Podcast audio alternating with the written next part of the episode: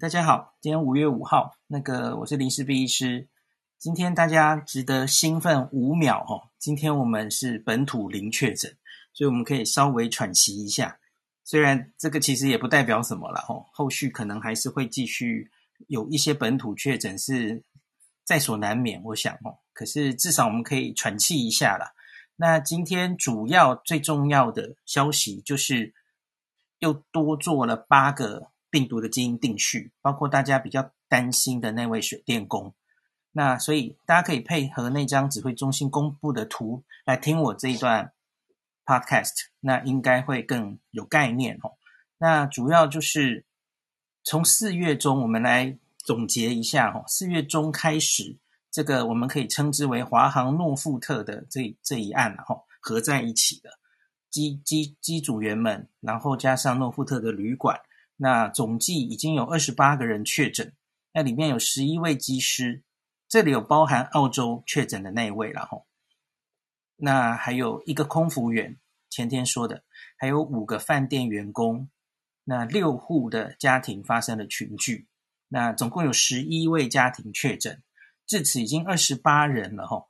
那这个二十八人里面，到今天总共完成病毒定序十六个人。所以又新增八个，原来有八个吼，现在总共十六个人有基因定序，那全部都是英国变种病毒，可是它里面各有巧巧妙不同哈。这十六个人里面有十二个人的序列完全一样，十六个有十二，非常多哈。那另外有四个人病毒序列跟别人不尽相同。那我先讲很简单的结论，也是罗一军跟大家分析的哈。这里面大概有三个感染源，因为它有三群病毒，三种病毒。这十二个人跟饭店相关的，全部长一模模一样样哦，那个一个氨基酸都没有变，所以是长得完全一样，大概是同一事件。那目前饭店本身，那有八名确诊者，然后十二个一样，包括饭店的八个，还有机师四位，哈，总共十二位。那他们全部都一样。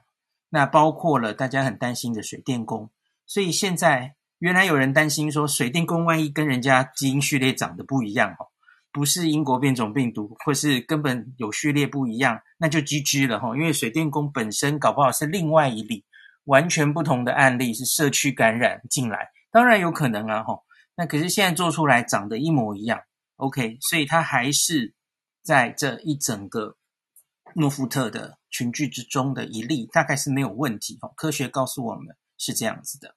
那到底他们怎么传，谁怎么传？那当然就要进一步去厘清了哦。诺富特旅馆到目前为止，全部的环境采检都是阴性，找不出任何蛛丝马迹。那这个我其实也跟大家讲过，这不意外嘛哦。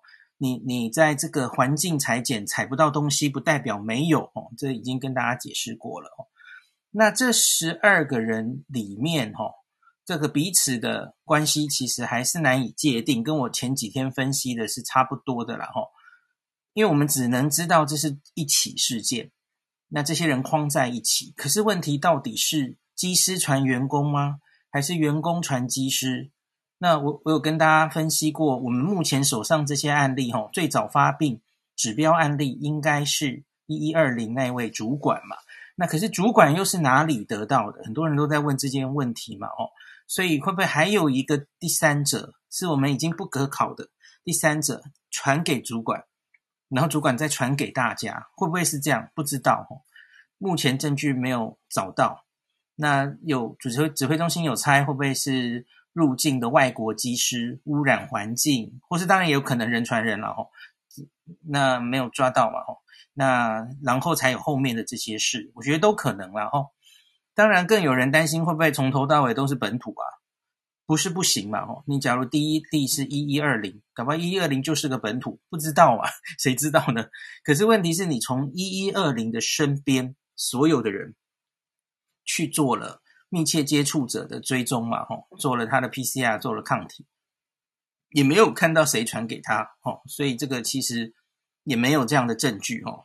假如他真的是所谓的完全一个社区感染，而不是从这个呃机场旅馆这里面某一个外国人或环境得到的，那我们也没有在他身边的人找到什么蛛丝马迹哦。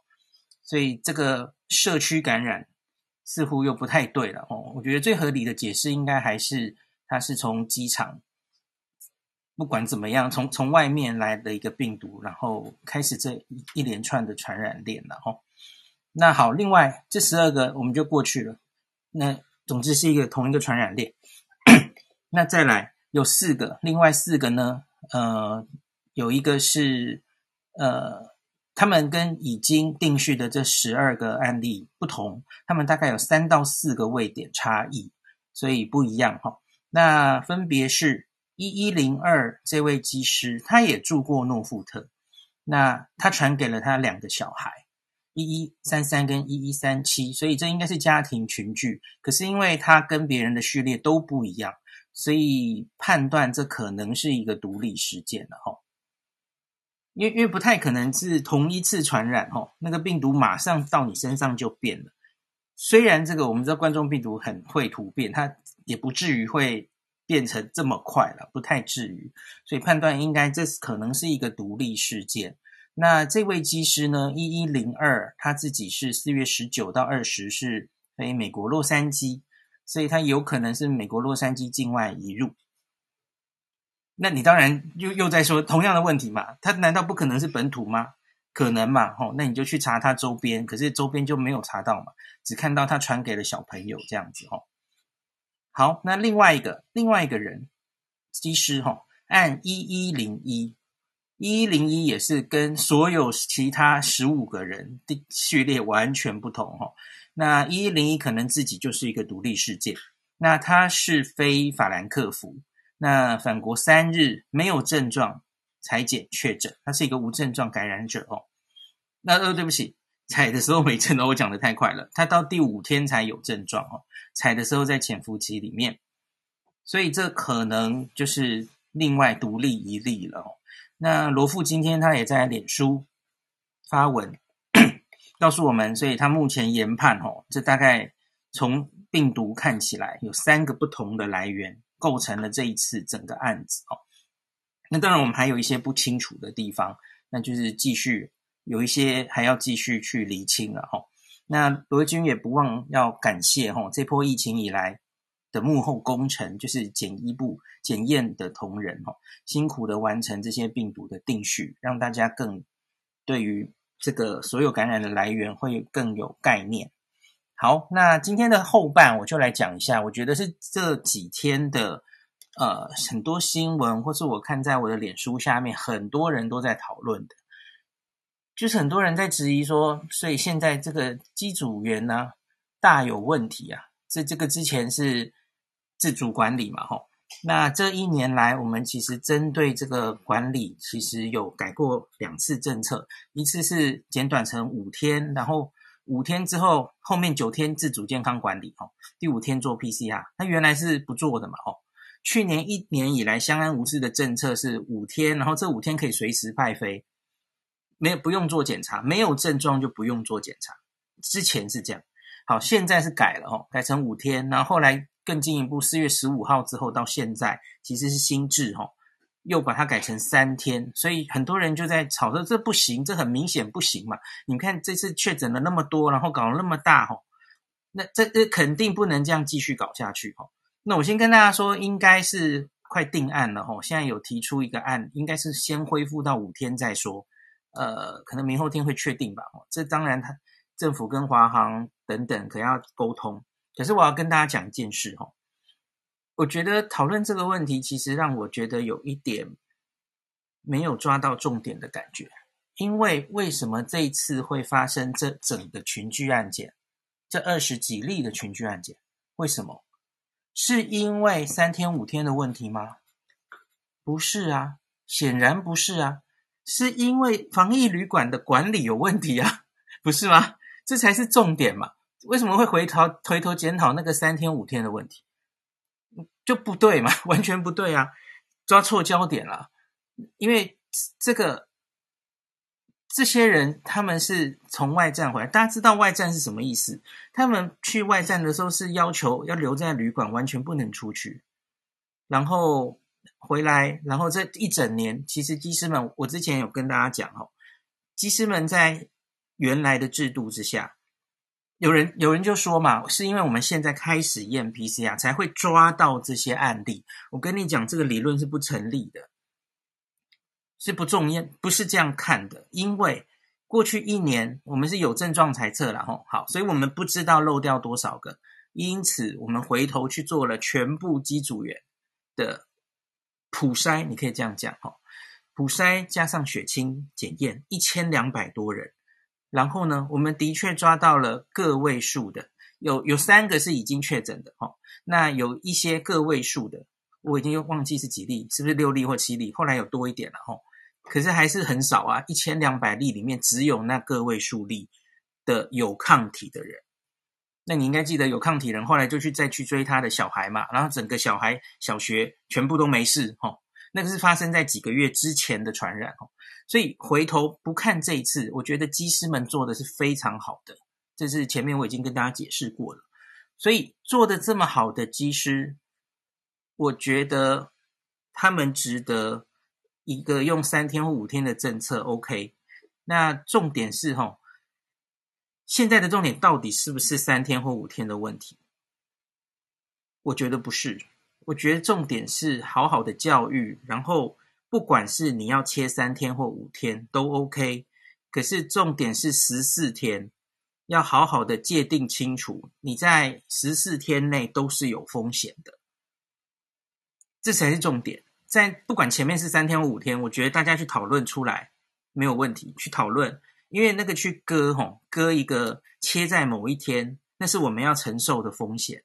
因为有人是这样讲的，是在在下面恐慌式的留言说，所以机师不应该享有特权，机师也应该跟一般人一样十四加七，好，所有的人都关十四天，回来关十四天以后才可以飞。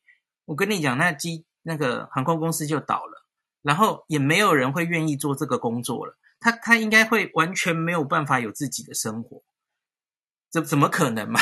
飞回来就隔十四天，好，还十四加七嘞，吼。那我跟你讲过，最极端的手段应该是隔二十四天。我前几天有跟大家解释过嘛，你应该是十四加十才对啊，吼，就是你假如一直用这种零容忍，一例都不能让他进来，一点风险都不要冒的心态来讨论这个事，吼，你就讨论不完了。我看到有医师在讨论这个什么破口啊，很很致命的。那个潜伏期的破口，那个病毒就进来了。你可以用这种恐慌式的方式来讨论啊。这个病毒齁，满身是破口，潜伏期就是十四天嘛。你你要万无一失，你就是要关人家二十四天啊。那那所以呢，我可是这是无法运作的嘛。所以我们要怎么办？我们要做的是尽量把风险减到最小。我个人，你要我去参与这个决定的话，我会抓五天。为什么？因为多半的人是在接触之后四到五天发病，所以我觉得五天非常合理。我同意三天有点太短哦。你你的确会漏掉比较多的人。那在六天以后发病的人，其实这都有数字可以查的，你就知道你会漏掉多少在六天以后才发病的人。那像是十二天以后，其实就很少很少哦。可六七八天当然都还可以发病，那到底要切在哪里？我觉得就是大家要一起决定。然后呢，那怎么样预防这件事？我看到指挥中心其实已经拟出草案了哦，就是在这个所谓的自主健康管理，我不我不管你用什么名称啦，什么加强版的或怎么样了哈，你要明确的定出在这十四天内他们能做什么，不能做什么。他们可以去哪些场所，不能去哪些场所？现在我们看到的那种啊酒吧哈，人很多的那种地方哈，大概一定是不行。总之原则应该就是不能去那种你会接触到不特定多数人的场所，这是不行的了哈。去逛夜市也不行，这样子哈。搭公共交通工具最好也不要，就是你要规定的非常清楚。然后这个是规定的部分。那怎么执行？怎么落实？那在这个机组员在十四天内，他有任何风吹草动，你要怎么监测他的健康？要有一个回报机制。他有点咳嗽，那不要冲去看诊所，不行，你是直接要去裁剪 PCR，看有没有新冠哈。就是这整个都要 SOP 全部建立好，而且是所有人都非常知道它怎么运作。那我觉得应该要做的是这件事。那当然也不是在猎污他们，我已经讲过很多次了哦，不是针对这个职业，不是针对他们，因为他们职业的关系，他们就是要承受这样的风险。然后他们其实也都对自己管理非常尽心尽力。那像是这一次，我们证明了应该是旅馆的群聚，我觉得其实是让他们松了一口气，因为他们知道这一次最大的问题不是在他们身上。对，我也觉得要深深检讨的是，也有人在检讨了哈，就是这次的这个到底我们的防疫旅馆哪一个环环节出了问题哈？现在这个礼拜就在做所谓的防疫旅馆的总体检嘛哈，我觉得这个方向才对，而不是在检讨机师本身，而且。检讨机师几天啦？那个可以检讨，可是我觉得很多留言的检讨很恶意，就一直在攻击他们享受什么特权啊，然后又不打疫苗。好，最后我来讲这句“又不打疫苗”这这句话，我也完全不同意。因为机师们到底是为什么不打疫苗？他们还不就是看社会、看报纸、看名嘴讲、看新闻写，让他们变成不敢打疫苗了？当然是啊，我们没有人有资格去质问人家你为什么不敢打 AZ，因为 AZ 在前几个月的确出了问题嘛，这是大家非常担心的安全性的问题，你没有办法去要求人家，那有疫苗你为什么不打？我觉得那是很无聊的指控，那你医生自己都不打呀，到直到现在医生的医界的施打率还是很低的啊，那我们凭什么要求那那技师要先打？你们那么危险，为什么不打？然后还有人在说什么？为什么当时不把机师调第一顺位？你神经病哦！你意思就算 机师调第一顺位，前一个月那个气氛也没有人敢打啊，那根本不是顺位的问题啊！这就是完全都是事后后见之明哦，事后诸葛。我跟你讲，今天假如发生的不是诺福特旅馆的群聚。